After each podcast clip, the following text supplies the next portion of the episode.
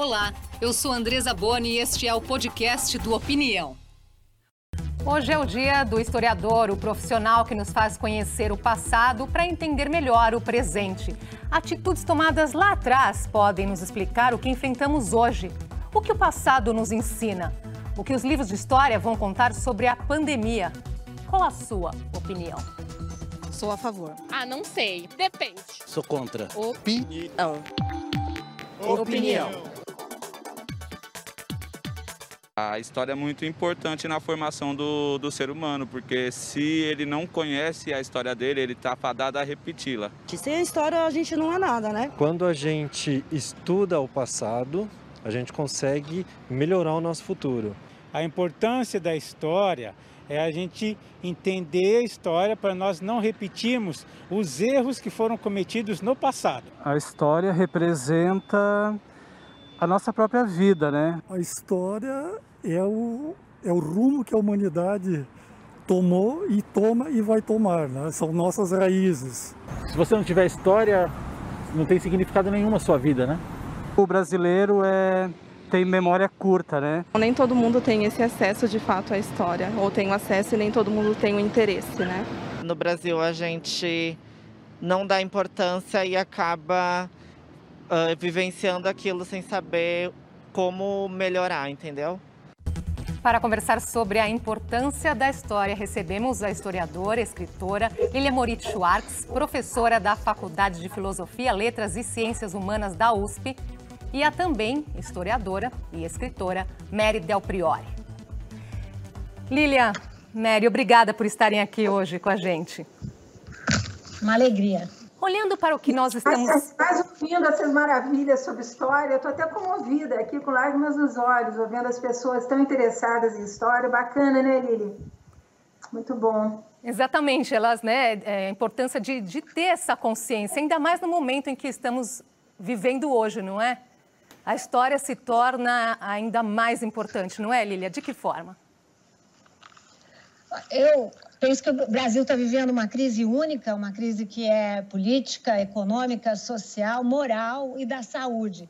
Nesses momentos, a história vira uma espécie, entra numa, como uma espécie de jogador e ocorrem verdadeiras batalhas narrativas. Né? Então, não me parece uma coincidência o fato do Planalto não ter, por exemplo, uh, deixado passar um projeto de lei que reconhecia a profissão do historiador né, como alguém que fez uma universidade de história, fez um mestrado, fez um doutorado, uh, tem lattes, todos reconhecidas pela CAPES do CNP, pelo CNPq.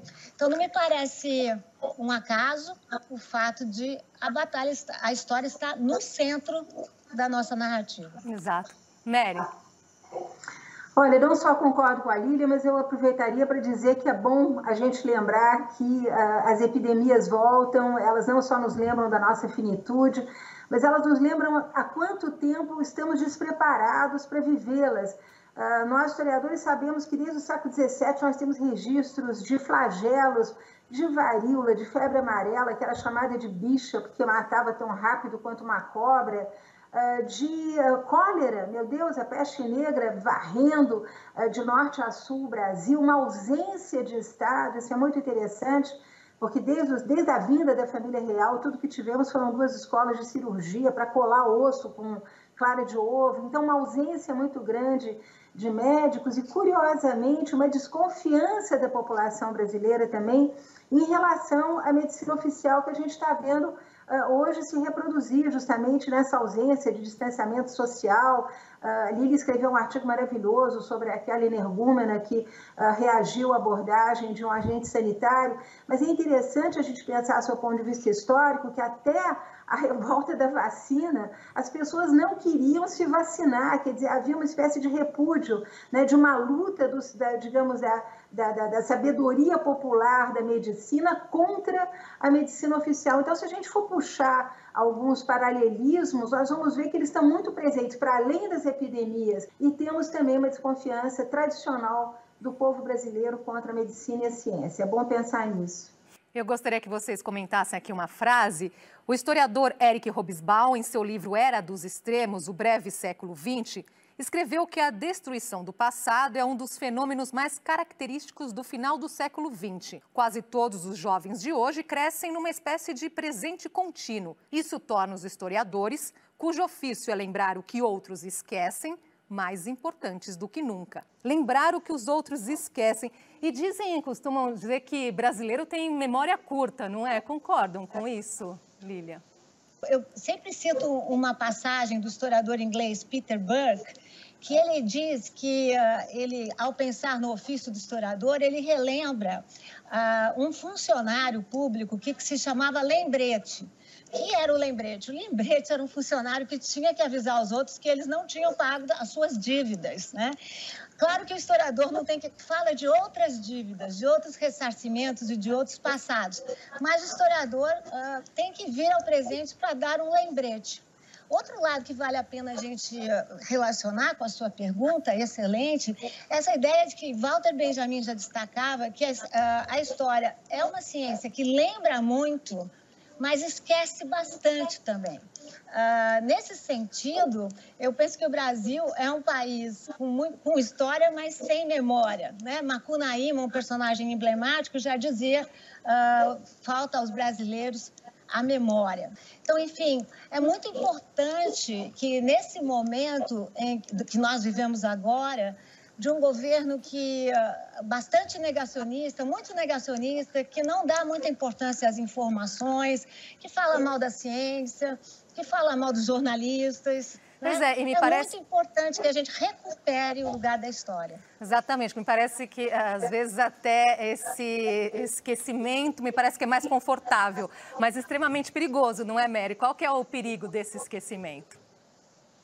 Olha, eu diria que, eu, ao mesmo tempo que eu me comovi profundamente ouvindo o depoimento das pessoas entrevistadas na rua, eu fico me perguntando em que medida, de fato, eles interiorizam essa noção de que a história uh, é importante. Basta ver a velocidade com que tudo se destrói. Nós não temos aqui no Brasil nenhum respeito uh, por aquilo que os franceses chamam de as velhas pedras, ou seja, uh, nós vimos desaparecer as nossas cidades coloniais a partir dos anos 20 e 30, devorados né, por uma nova, uh, por um empreendedorismo imobiliário que queria transformar o Brasil num país civilizado, um desrespeito enorme com objetos do passado. Né? Então, eu acho que está faltando, digamos, muita cidadania no brasileiro, e aí eu vou complementar com os comentários da Lili, dizendo que não, não basta só, e eu concordo com ela em gênero, número e grau sobre o que está acontecendo em Brasília hoje, mas eu acho muito importante levantar o tapete e uh, nos perguntarmos quem é a sociedade brasileira, porque finalmente esse senhor foi eleito, né? E é uma parcela da sociedade brasileira que expôs exatamente essas ideias negacionistas, esse atraso, essa ignorância, essa rudeza de, uh, de trato que nós temos visto aí uh, em Brasília. Nós temos uma democracia, essa criatura foi eleita, mas onde está a cidadania né, uh, dos nossos irmãos e irmãs brasileiros que estão vendo tudo isso de braços bem cruzados, esperando para não se. A impressão que eu tenho é que a sociedade tem compasso de espera para não se chatear. Quer dizer, é absurdo, né? A pandemia certamente ela estará nos livros de história de amanhã. O presente será contado no futuro. Qual o nome desse capítulo, Lília? Eu diria que, que eu chamaria de bem-vindos ao século XXI, porque, assim como Eric Hobsbawm chamou a atenção, você lembrou bem o, o nome, eh, enfim, a importância do livro do Hobsbawm, ele destacou, por exemplo, que essas nossas mudanças de século, né, nós costumamos achar, enfim, que a gente amanhece num outro século, que a gente amanhece num outro lugar. E o próprio Eric Hobsbawm disse que o século XX só começou no final da Primeira Guerra Mundial porque naquele caso se acreditou tanto nos conceitos de civilização, progresso, a humanidade parecia redimida, né, por esse tipo de, de, no fundo, de balela. E o que a Primeira Guerra Mundial veio mostrar é como a barbárie vivia entre nós. Né? Nesse momento agora, eu, uh, nós que achamos que a tecnologia nos emanciparia, não é?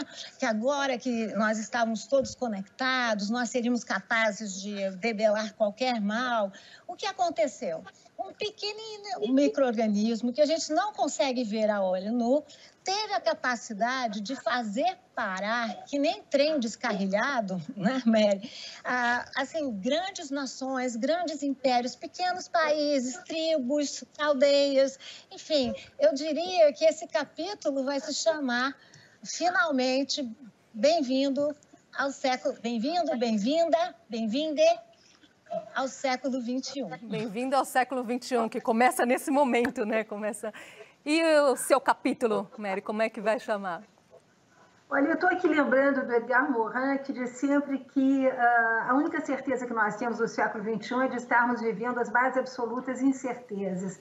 E uh, eu acho que, diante das incertezas, o que, o que nós temos que fazer é isso que estamos tentando fazer, resistir, é ficar de pé, é pensar em valores, né? valores de responsabilidade, como uh, sugere também o grande Hans Jonas, responsabilidade com o futuro, mudar de paradigma. A Lília lembrou bem essa crítica ao progresso uh, desmesurado, não pensar tanto em progresso, pensar mais em preservação, pensar mais em cuidar, cuidar do outro, cuidar da natureza, cuidar do futuro que queremos deixar e cuidar, obviamente, eh, do nosso passado, da nossa história e da nossa memória. Antes de chamarmos aqui o intervalo, mais uma coisinha é, só. Eu sei que não há bola de cristal aí, mas olhando para o futuro, como é que será que as próximas gerações vão um, descrever as nossas atitudes de hoje? Mais erramos, mais acertamos, Lília? No caso do Brasil, eu sou categórica, mais erramos. Estamos errando feio Uh, inclusive, toda, todo esse movimento de. No momento em que nós conversamos aqui, né, nesse, nesse movimento de abertura do país, uh, é muito difícil compreender esses planos. Enfim, acho que é uma falsa discussão essa questão da discussão economia, racionalidade versus a quarentena. O Brasil é um país muito desigual. A desigualdade está sendo escancarada durante a pandemia. Uh, são as populações de baixa renda que estão uh, pagando essa conta. Dentre as populações de baixa renda, as populações negras, como sempre, são as mais prejudicadas. E mesmo assim, a gente se dá o direito de dizer: vamos abrir. É, enfim, eu endosso tudo que Lili falou ah, mas eu acho que há pessoas que estão resistindo, eu acho que no meio intelectual há pessoas que vêm, enfim, participando aí de pequenos movimentos, grandes movimentos, as críticas estão aí. A, a pergunta que não quer calar é quem está ouvindo? porque às vezes a sensação que eu tenho é que a sociedade, ou por excesso de trabalho, ou por excesso de, enfim, de falta de, de, de, de esperança, ou que seja, está de braços cruzados, deixando as coisas acontecer. Eu acho que já poderiam ter havido, enfim, óbvio que o Covid não está deixando, mas é preciso organizar mais movimentos, é preciso que essas vozes uh, se façam ouvir. Uh, nós não podemos simplesmente deixar o Brasil ser arrastado, inclusive, uh, com essa sanha de país completamente desgovernado, que está acabando com a Amazônia, acabando com os índios, acabando com tudo, né? Uh, uma, uma imagem para o exterior também muito ruim, uh, mas muito ruim mesmo, como jamais via dantes. Uh, então, é muito triste, mas não podemos desistir. Temos que seguir aí na luta e sempre acreditando que amanhã pode ser melhor. Sem dúvida. Eu gostaria de aproveitar a presença de vocês para tratar de um outro assunto que tem gerado muita polêmica, a questão das estátuas. Monumentos em homenagem a alguns personagens da história vêm sendo questionados e até derrubados. Nós vamos ouvir a opinião do escritor Ilan Breman sobre esse assunto. Nos últimos tempos, temos visto a derrubada e a vandalização de diversas estátuas ao redor do mundo. Cristóvão Colombo, Frederick Douglass, Voltaire, Thomas Jefferson, Winston Churchill e até a Pequena Sereia, a estátua em homenagem a Hans Christian Andersen, que foi vandalizada na Dinamarca. Se vocês forem pesquisar quem foram esses personagens históricos, vão descobrir que eles foram prisioneiros do seu tempo e que não podemos julgá-los através do nosso óculos, o óculos do presente, do mundo contemporâneo.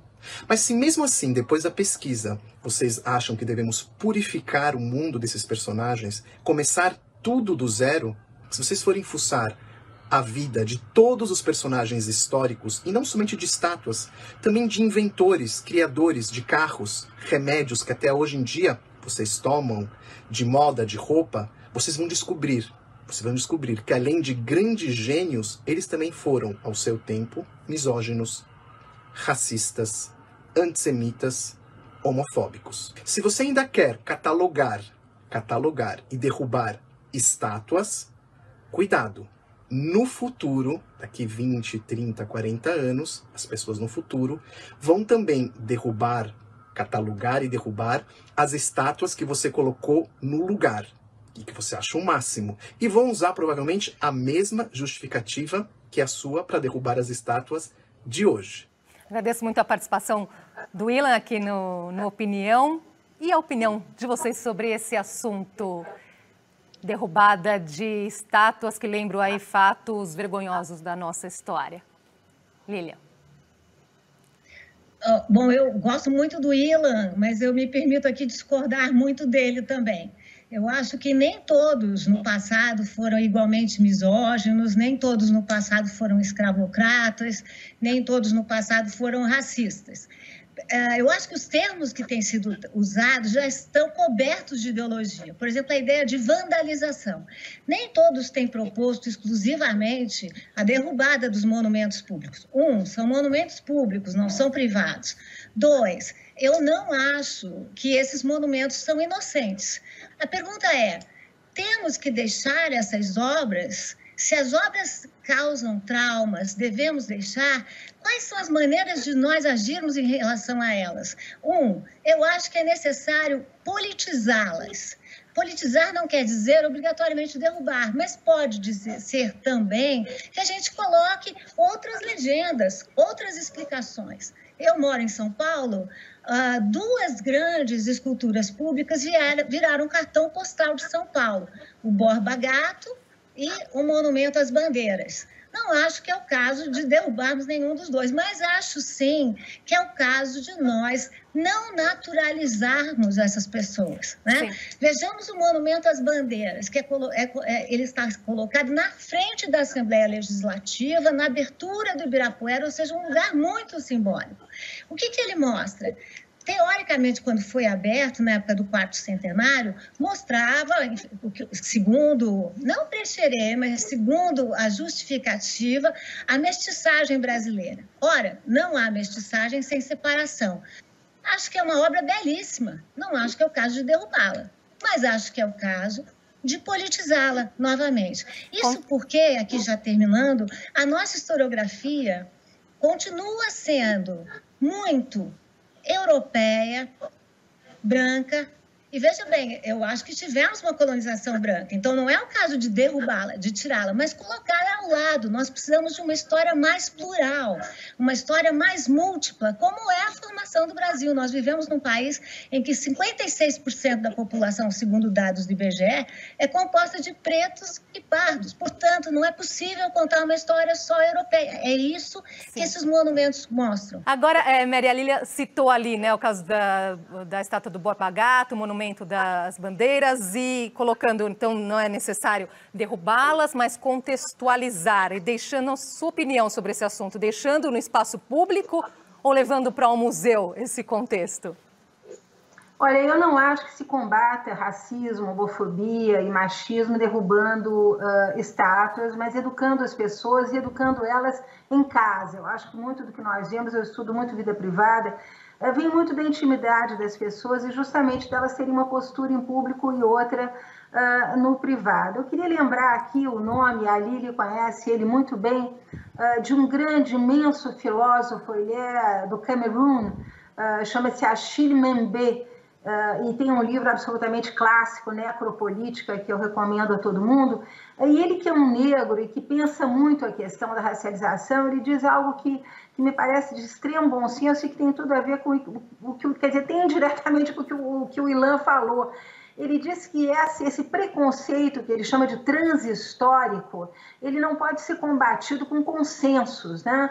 Ah, não, não podemos substituir a debates políticos, isso ou aquilo, vamos fazer uma história mais focada no indígena, na, na, na população afro-brasileira, ou o que seja, né? por certezas morais, certo ou errado, ah, como nós vimos acontecer com a derrubada de alguns monumentos aí mundo afora. Então ele recomenda muito que se olhe caso a caso, que se contextualize e que se procure uh, soluções contextualizadas uh, opinião com a qual eu concordo em gênero, número e grau. Então, é, é preciso, como você disse, eu diria mais do que politizar, informar. É preciso que a história seja mais do que um desejo, é preciso que ela seja realmente uma prática na vida das pessoas. Eu acho que se entendendo né, o contexto no qual esses monumentos foram construídos, a necessidade de darmos protagonismo a grupos que se sentem hoje eh, diminuídos no seu protagonismo, coisa que, a meu ver, está sendo feita,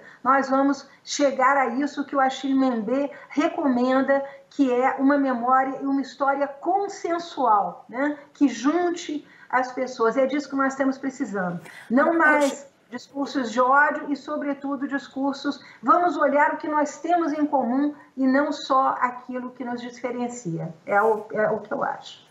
Agora, uh, hoje temos a interpretação de um fato, amanhã nós podemos ter o outro. Então, quer dizer, o entendimento ele também muda com o tempo. Às vezes é preciso reescrever a história, ela não, ela não está pronta, Lília? É, sim, a história nunca está pronta. Né? O Legoff chama a atenção para que a história é filha do seu tempo.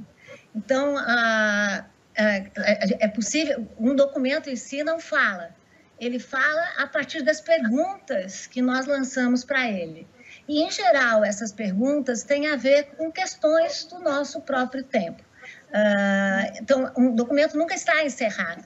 O que chamava atenção também a, também a Mary, eu penso que nós temos uma tarefa importante para fazer aqui, porque uma coisa é a produção historiográfica que vem crescendo, mas se nós pegarmos em números, o número de professores negros ainda é muito menor do que o número de professores brancos. É, isso faz uma grande diferença, né? ou seja, é importante que esse país seja sim mais plural, e ao ser mais plural, ele será mais comum e, na minha opinião, é importante que essa nova história, que vem fazendo novas perguntas, perguntas ligadas aos, aos direitos civis, né? a questão de gênero, sexo, a questão de região, a, gera, a questão de geração, a questão de, de uh, também de classe social e de raça e etnia, Tal, o que nós precisamos fazer é, de alguma forma, mudar a imaginação brasileira. Quando eu disse que a nossa história ainda é muito branca e ocidental, basta ver quem são os nossos protagonistas e como a nossa história ainda é uma história de fato muito colonial. Uh, nós vamos mudar esse país quando mudarmos essa imaginação, quando tivermos mais protagonistas mulheres, quando tivermos, Mary escreveu livros sobre mulheres, quando escreveu uma grande coletânea, tem uma grande produção nessa área, uh, quando tivermos mais protagonistas negros, né? Uh, é impressionante. E quando tivermos mais retratos da população negra. Sem dúvida. E falando sobre isso é que vamos reescrevendo a história, não é? Qual que é o maior desafio da, de uma historiadora nesse sentido, Mary? Olha, eu acho que está sempre atenta exatamente a essa desigualdade da qual a Lili fala, Uh, e trazer à luz, porque não é que esses protagonistas não existam, eles existem aos milhares. Eu acabei de entregar um livro sobre mulheres, em que eu recupero políticas negras, professoras negras, autoras negras. É realmente uma vontade de olhar, estão ali, né? vamos tirá-los do limbo. Se a gente pegar o grupo de intelectuais negros que esteve à volta de Dom, de Dom Pedro I, é um negócio impressionante. Torres Homem, Montezuma, Antônio Rebouças, é, é, gente que vai estudar na Europa e volta, mas quem quer falar disso, né? Ah, eu acho, ah, complementando o que a Lili disse, que é preciso, está tudo aí. O negócio é fazer, botar a mão na massa, trabalhar com paixão, se dedicar, fazer seriamente. Agora, o que é fundamental é a história sair da academia. A academia é uma prisão, né? Assim como é uma prisão vestibular, que faz as pessoas estarem estudando sempre a mesma coisa, sem muita criatividade. Escrever para o grande público, isso que os jornalistas vêm fazendo de forma excepcional, com graça, com humor, ah, com leveza, fazer com que as pessoas mais simples tenham interesse por história. É dessa forma que nós vamos continuar combatendo, porque já estamos, mas vamos continuar, talvez com mais eficiência, combatendo essa desigualdade de informações que, obviamente, reverbera na autoestima de grupos importantes do, da nossa sociedade. Infelizmente, nosso tempo está acabando aqui. São tantas coisas que eu ainda gostaria de colocar, mas para terminar, então. Hum, Mário, o que você gostaria de escrever, registrar hoje, que certamente o leitor de amanhã ficaria super feliz em ler? Olha, eu acho que não é, não é o tema, é a maneira como se faz. E é isso que eu queria dizer sobre a sua pergunta inicial. Eu acho que o que está faltando, você me desculpa o lugar comum, é paixão, é amor. É o professor que está lá na sala de aula transmitir história com tesão, é passar informações que tenham a ver com a realidade dos alunos que estão ali escutando, é escutar também os alunos uh, naquilo que eles desejariam pesquisar uh, e fazer. Então, eu acho que é menos o tema e mais a maneira como se desenvolve o tema, fazê-lo cada vez melhor, fazê-lo cada vez com mais dedicação, com mais amor, uh, com mais humor. Eu acho que é, é assim que se faz história, é assim que ela deve ser feita. Lília. Eu penso que a gente precisava registrar o Brasil como uma boa utopia. Carlos Drummond de Andrade disse que toda história é remorso é remorso. Né? Mas, como disse uh, Milor Fernandes também, nós temos um grande futuro no nosso passado. Né? Que tal, nesses tempos tão distópicos em que nós vivemos, né, que a gente possa escrever de uma boa utopia, né? ou seja, que a gente possa aí, uh, reescrever essa história, imaginar outros futuros, né? um país mais igual, menos desigual, e um país também mais generoso. Sim. Eu acho que essa é uma boa utopia e espero que todos fiquem muito felizes né, com ela. Com certeza. Que honra recebê-las aqui, que delícia de conversa, duas historiadoras, duas mulheres maravilhosas. Obrigada por estarem aqui hoje com a gente. Até uma próxima. Obrigada. Obrigada, Mary. Obrigada, Lili. Muito bom estar contigo. Obrigada a todos. O Opinião fica por aqui. Eu sou Andresa Boni. Nós esperamos você na semana que vem. Opinião, qual é a sua?